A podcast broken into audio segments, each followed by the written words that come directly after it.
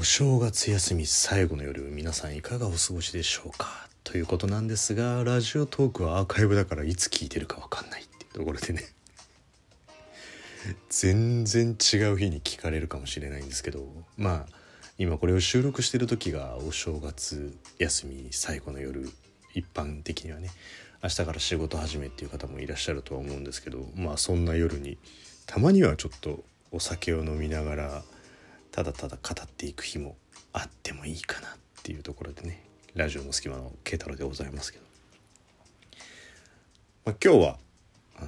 特に何を決めるでもなく、まあ、なんとなく自分の頭の中で思ってることを話そうかななんていう日があってもいいかなと思いますんで今あのちょっとお酒を飲みながらお話をしてるんですけどまあこれお酒を飲みながら配信してるけど明日の朝の満員電車の中でもし聞かれてる方がいたら 仕事始めのギスギスした温度の中でゆっくりとした夜でお酒を飲んでるって相反するものを聞いてることに対してもしイライラされてたらごめんなさいってことなんですけど、まあ、ちょっとねあのお話ししていこうかなと思うんですけど。まああの輪郭ははっきりしないで話をするんですけど年末ぐらいにお便りフォームからお便りをもらって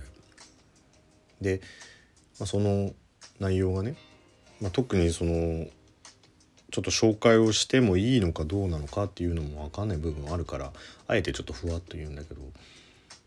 まあ、すごい長い文章でお便りもらって、まあ、簡単に言うとまあね夜になるといろいろしんどいこととかあるし、まあ、こう、まあ、眠りにくいなみたいなのもあったりとかするんだけど、まあ、ラジオの隙間を聞くとすごくこう、まあ、元気になりますっていうかあの、まあ、そのお礼みたいなのをこうわざわざ長文でもらったんですよ。でそれをまあ、何とか年末にもらって年末年始こういろいろ考えてね。でまああってもおかしくない話じゃないですか。何かを見て聞いて元気が出るって。そんなね自分だって経験したことあることだしそういうことがあっても全然おかしくはない。おかしくはないんだけどなんかそれが自分が発信しているものでそういう思いを持ってくれた人がいるっていうのはうんなんかこうまあ単純に嬉しいし何て言うんだろうな。あそういう捉え方もあるんだみたいなね。でまあにやり始めて2年半ぐらいですよもうちょっとで。で2年半前を思い返した時にね録音できる環境があって、まあ、録音してみてそこでなんとなく、えー、配信をしてみてっていうことの積み重ねが、まあ、どっかで誰かの何かに引っかかってでなんかそれが楽しみにつながるって、なんかすげえことだなって思って、まあ、単純に本当に単純に嬉しかったっていうのもありなんかさこう常日頃面白いものとか好きなものとかそういうものって多分いろいろとあると思うんですよ皆さんもね。好きな番組とか好きな漫画とか好きなテレビ映画でもそこにリアクションをしようと思うことって多分日常そんなにないと思うんですよ。ね毎回毎回さこうテレビ面白いですって読者投稿したりとか視聴者投稿したりとかっていうのってあんまりないと思うんですね。それをそのわざわざしてまでこう感情を、まあ、出してくれるっていうのは、まあ、よっぽど何かその人に刺さったものがあるよっぽど感情のこう針が触れない振り切れない限りそういう行動ってなかなかしないじゃないですか。例えば逆の感情で言えばさレストランで嫌なことがあったスーパーで嫌なことがあったコンビニで嫌なことがあったって言った時にそのお客様センターみたいなところにねメールとかハガキを送ってまで自分の主張を伝えたいっていうのはすごいこう気持ちの大きいものじゃん。これは許されないっていう、まあ、それの全く逆な気はするんですよ。なんかすごく自分の中の感情の何かが揺れたからそれを本人に伝えたいっていうね。なんかそこにすごいなんか重みも感じたしうん。もうそんな配信でも喜んでもらえる人がいたんだっていうことを考えてたらなんかこう素直に嬉しいし。でなんだろうな。やっぱり好意的に受け止める人ほど意外にこう声を発さず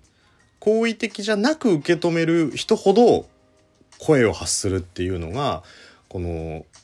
顔の見えないネットの中でねよくあることだと思うんですよ。まあ今だったら SNS いろんなのがあるけど顔が見えないからこそ適当なことを言ってしまったりとか顔が見えないからこそ正体が分かんないからこそ相手を傷つける。でそれはもしかしたらその100人それを聞いた見たうちの1人かもしれない。でもその1人の言葉を受け止めた人っていうのってやっぱり大きいんですよね。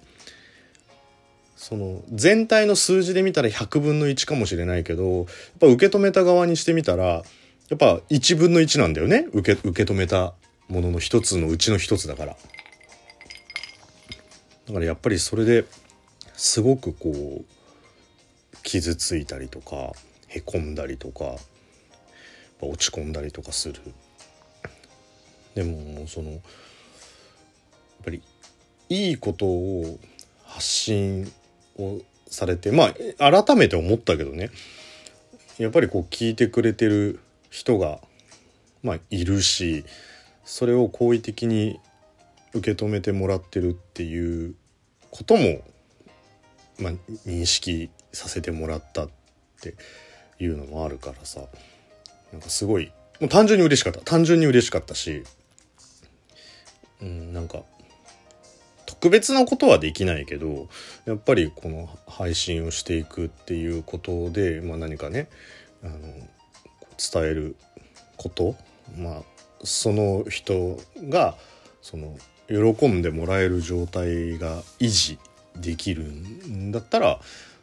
それは自分の許す限りいろんな、まあ、表現方法で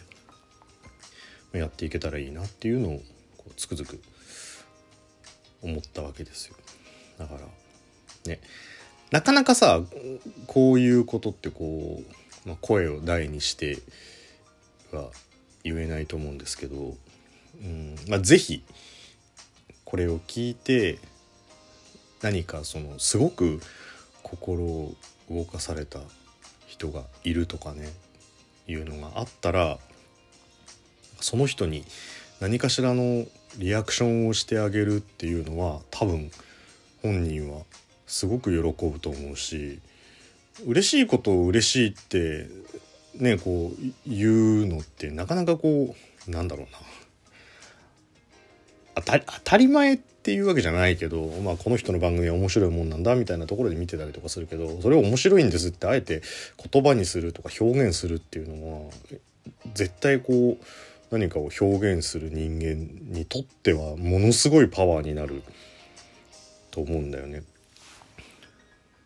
だから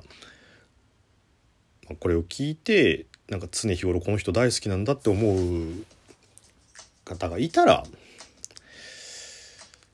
まあそれを伝えてあげればなんかもっといいサイクルができるっていうかね好きなものを好きって伝えて伝えられた本人が嬉しくてもっといいものにしていこうっていう風になればやっぱりすごいいいサイクルができていくと思うからさ。なんかそう。あのこれはあくまでぼ僕にじゃなくってね、うん、まあこれたまたまこれを聞いてくれてる人だとしたらその人がまあ他の媒体ツイッターでもいいと思うし他のラジオトーカーでもいいと思うしなんかそういうことをしていくとなんかね幸せになりましたっていう人と幸せにさせてあげられたんだって思う人とっていうのってなんかすごくいいことだなっていうのをねちょっと思ったんで、まあ、それを今日なんとなくねあのお酒のお供に お酒のお供にそんなことを伝えてみようかなっていうところを思いましたっていうお話なんで是非ねなんかそういうのを伝えるともっともっといいサイクルができると思うしまあねそのあの伝えたからって必ずしも何かしらリアクションがあるわけではないけどそれを受け止めた側っていうのがねあの多分パワーにはなると思うから。またそのパワーを違う形で表現という形で受け取れればさそれはみんなにとってもプラスになるわけだから。是非そういう輪にしていってもらえたらいいんじゃないかななんていうことを思いました。その方のねお便りをもとにそんな風に思いましたっていうことをちょっとお伝えしたかったっていうね。うん。まるっきりラジオになっちゃったな。まるっきりラジオになっちゃったな俺まあたまにはねあの面白話じゃなばっかりじゃなくてこういう話も今後はちょっと織り交ぜていこうかなと思うんですので、まあ、もしよければ聞いてください。ということで、えー、慶太郎でございました。